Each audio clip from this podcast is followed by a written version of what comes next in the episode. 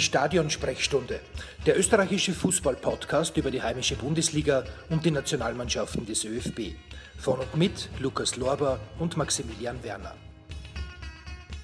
Liebe Zuhörerinnen und Zuhörer der Stadionsprechstunde, wir sind zurück mit dem dritten Logbucheintrag und gleichzeitig auch dem nicht letzten Logbucheintrag, denn Österreich hat es tatsächlich geschafft, 1 zu 0 gewonnen gegen die Ukraine. Äh, Goldtorschütze war Christoph Baumgartner und mit diesem Sieg ist das österreichische Nationalteam Gruppenzweiter und somit im EM-Achtelfinale. Super Sache. Finde ich, Lukas Lauber und mein heutiger Gesprächspartner Sebastian Somm, Redakteur von 12. Mann.at. Servus Sebastian. Servus Lukas. Danke fürs Dabeisein uh, und danke, dass du dir noch ein Spiel, äh, noch ein Spiel noch die Zeit genommen hast, dass wir uns kurz zusammensetzen. So, ja, 1-0. Was ist dein, erste, dein erstes Resümee nach der Partie? Ja, ich bin gleichermaßen begeistert wie überrascht von der Leistung, muss ich sagen. Also es war in meinen Augen die wahrscheinlich beste Leistung seit fünf Jahren, seit äh, dem 4-1 in Schweden damals. Ähm, da waren nicht wirklich viel bessere Spieler dazwischen und das zum perfekten Zeitpunkt. Also bin, bin wirklich begeistert von der, von der Leistung halt und hätte es der Mannschaft da, muss ich ganz ehrlich sagen, nicht zugetraut. Ich habe mir gedacht, vielleicht mit mir und Not ein X, aber sowas habe ich nicht erwartet. Die Mannschaft ist also für mich auch sehr überraschend, äh, eigentlich komplett anders auftreten. Ähm, haben ein wirklich effektives Pressing gespielt und ähm, ja, war einfach, einfach andere Mannschaft, aber zu dem Punkt kommen wir am besten nochmal später. Ähm, kommen wir zuerst zur Aufstellung, denn dort eigentlich, ja, gar nicht sagen eine Überraschung, aber es hat Umstellungen gegeben und äh, da waren auf jeden Fall ein paar spannende Sachen dabei, oder Sebastian? Ja, also ähm, Grilic ist reinkommen. Für mich, ich oute mich mal als, als Florian Grilic-Fan. Ähm, er hat zwar im Nationalteam nicht immer überzeugt, wenn er gespielt hat, aber für mich ist er eigentlich fast immer Fixstarter, weil er äh, derartige Ruhe am Ball hat und Übersicht und weil er im Spielaufbau was mitbringt, was wir sonst ähm, auf der Position nicht wirklich haben. Ähm, und der hat halt einfach komplett überzeugt und ähm, ja, im OF ist ja schon ein paar Mal erwähnt worden, auch ähm, große Töne gespuckt und hat, hat geliefert und ist für mich unter der kollektiv starken Leistung nochmal herauszuheben heute, wie das gesamte Dreier-Mittelfeld ähm, oder mit, mit, mit Schlager ähm, oder Vierleit, Sabitzer und, und Leimer, die waren für mich eigentlich die stärksten, die vier heute. Und das zweite ist natürlich der Alaba links hinten. Ähm, ja, Alaba wissen wir, hat mehrere Weltklasse-Positionen und den ersten zwei Partien hat mir das eigentlich für er selbst gut gefallen, auf der Innenverteidigerposition oder Libero. Aber das 3-5-2 ist meiner Meinung nach nicht das, was unserem Kader am besten steht, weil wir einfach nicht die Flügelspieler dafür haben, zumindest mit Ulmer und Leiner. Äh, ja, auf die Seiten sind wir einfach da zu wenig durchschlagskräftig nach vorne. Und das kannst du halt mit allem auf der Seite beheben und das ist, hat halt auch funktioniert. Es war ja, also meiner Meinung nach äh, von den Namen her die nominell stärkste Aufstellung, die Österreich aufstellen hätte können. Also man, man kann aber noch mit Dragovic, Linhard, Bosch diskutieren, aber für mich waren das eindeutig die, äh, nicht nur die richtigen, sondern auch die besten Spieler für, in dem Moment. Ähm, und witzigerweise hat es eben auch funktioniert. Also die Mannschaft hat da, äh, wie schon vorher erwähnt, der Pressing an den Tag gelegt. Das war nicht mehr schön, also obwohl es schon wieder schön war. Nein, es war sehr effektiv. Ähm, was mir persönlich aufgefallen ist, ähm, in Drucksituationen, also wenn der Ball mhm. sehr eng geworden ist äh, oder wenn der Gegner gekommen ist, war es zum Beispiel im Slowakei-Spiel so, dass der Ball gleich mal verloren gegangen ist oder mit einem Vollpass wieder zu den Slowaken zurückgekommen ist, das war halt, also ich könnte mich vielleicht an ein, zwei Situationen erinnern, wo der Ball in so einer Situation verloren gegangen ist. Vielleicht waren es auch mehr, hm, kann auf jeden Fall sein, aber es war einfach eine sehr effektive ähm, Ballbehandlung, sehr souverän. Also hätte ich auch nicht so erwartet, wenn ich ehrlich bin. Ja, sie haben sich heute ein paar Mal aus engen Situationen, wie du sagst, wirklich super freigespielt. Technisch hochwertig und mit einem Selbstvertrauen, das nach der Partie klar war, aber vor der Partie eigentlich für mich nicht so klar war. Ähm, ja, eine Top-Leistung und unglaublich, äh, absolut verdienter Sieg. Hat man, glaubst du, äh, aus ukrainischer Sicht Österreich unterschätzt? Ich habe schon ein bisschen das Gefühl vielleicht, dass das so war oder sich überschätzt. Ich meine, die Ukraine ist, glaube ich, in der Quali vor Portugal Gruppensieger geworden. Ähm, drum auch ähm, sind zu stark gehandelt worden, unter anderem. Ähm, habe schon das Gefühl gehabt, dass die sich eher schon im Achtelfinale gesehen haben.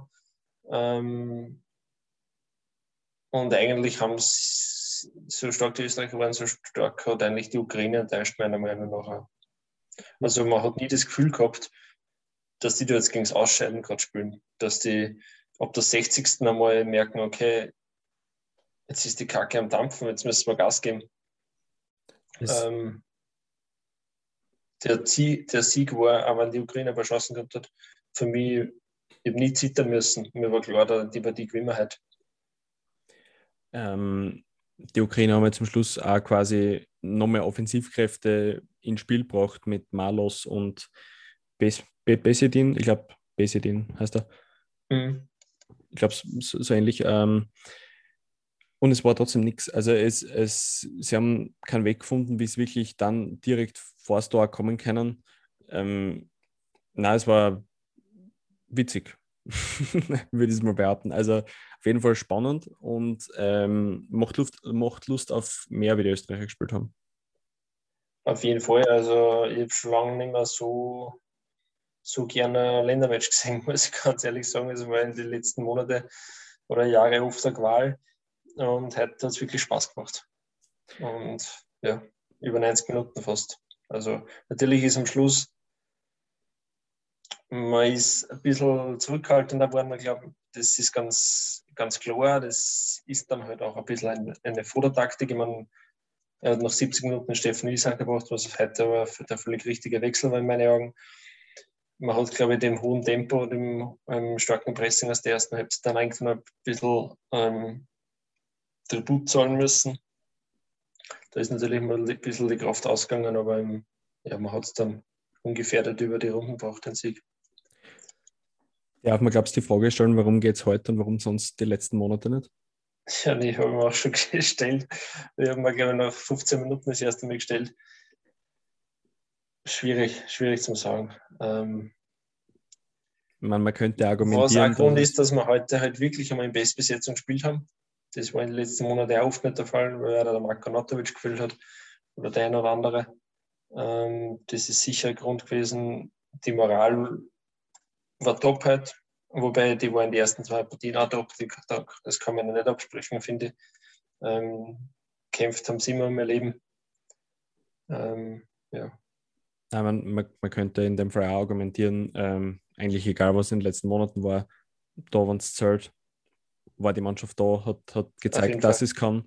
Uh, ja, und im Endeffekt stehen die drei Punkte, stehen die sechs Punkte in der Gruppe und somit auch der zweite Tabellenplatz und der damit verbundene Aufstieg ins Achtelfinale. Also darf man zufrieden sein, auf jeden, auf jeden Fall. Ähm, ja, am Samstag wartet auf uns der Gruppenerste der Gruppe, Gruppe A, meines Wissens. Genau, ja, das sind die Italiener. Ja, im Wembley Stadium. Was, was darf man uns da erwarten? Darf man hochstapeln oder soll man lieber am Boden bleiben?